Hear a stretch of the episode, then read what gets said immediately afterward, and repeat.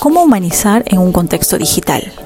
Vaya intríngulis el que se nos presenta, a todos sin excepción, marqueteros de profesión, por vocación o reacción. Podría seguir parafraseando, pero no, vayamos al grano. Primero, todas estas alturas ya habremos visto alguna invocación a ser digital, porque no nos queda de otra. Recordemos que antes de la pandemia aún postergábamos esto de la transformación digital. Pero paralelamente en los medios hay una invocación a humanizarnos.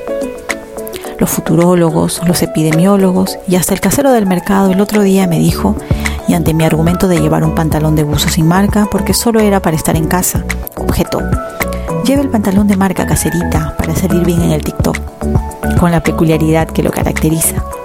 Y sí, tenía toda la razón así que lo llevé. Entonces convengamos que nuestras vidas están pasando en las redes y en lo digital. Retomemos la consigna entonces, humanizarnos.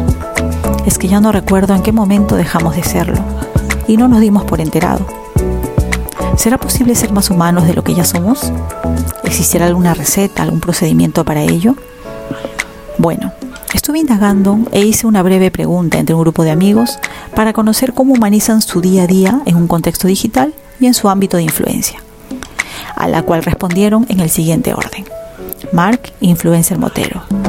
Mirly, profesional de la salud, actualmente cuida a una niña y es ama de casa. Yamil, emprendedor, escritor y profesional en marketing. Ah, ¿cómo puedo decir? Este, apoyar a la gente que de repente este, lo necesita, ¿no? Es socializarse o ponerse los zapatos en la situación de la otra persona. Por ejemplo, ahorita estoy haciendo una acción apoyando a los bárbaros para que, puedan llevar ayuda a las personas que necesitan porque los asentamientos humanos se han visto afectados porque no tienen que comer, hace frío también. Estamos recolectando todo lo que se puede hacer. Y eso nos lleva, nos conlleva a humanizarnos, o sea, sentir el mismo sentir, sentir, mejor dicho, sentir lo que la otra persona siente. En el ámbito laboral, como cuida una niña, influenciarla en el amor y respeto hacia sus padres y su entorno hacia sus estudios y su vida en general, enseñándole valores. Y en mi hogar, respetándole y haciendo ver a mi hija el valor familiar, haciéndole ver la importancia de los estudios para su superación y el amor al prójimo, dándole confianza y amor para que sea una persona feliz.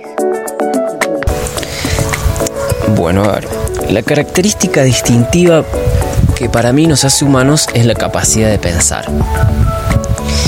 La informática y su sistema binario ha sido creada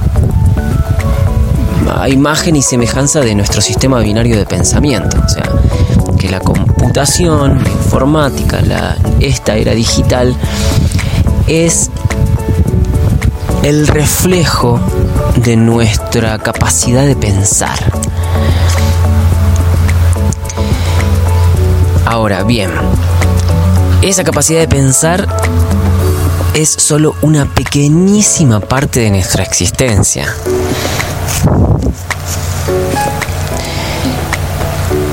El contacto físico, un gesto, una mirada, hay un montón de cuestiones, las emociones, un montón de cuestiones que, que son tan necesarias como ese pensar. Por lo cual para mí, humanizar en un contexto digital es una contradicción en sí misma.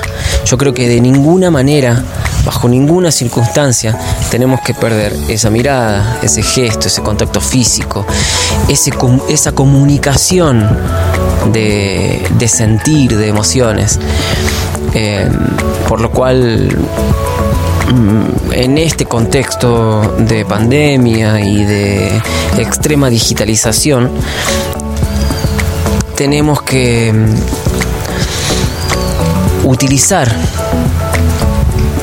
esta herramienta de comunicación digital, pero mm, no olvidarnos nunca de esa mirada, de ese gesto, de ese contacto físico, de esos, de esos sentimientos y en la medida que podamos practicar todos los días con alguien esa comunicación fuera de lo virtual.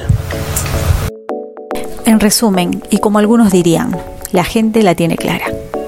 Y cada uno desde el contexto y entorno donde viven y se desarrollan, aplican ese humanizar intuitivamente y como parte natural del ser humano. Sabemos que es una época de crisis y que solo humanizándonos saldremos de esta. Pero, ¿cuál es el camino? Humanizar el contenido, nuestras acciones y todo lo que sea posible. Pero, ¿y lo digital? ¿Dónde queda? Lo digital es el medio y no el fin. ¿Y tú? ¿Cómo humanizas desde tu día a día, desde tu zona de influencia?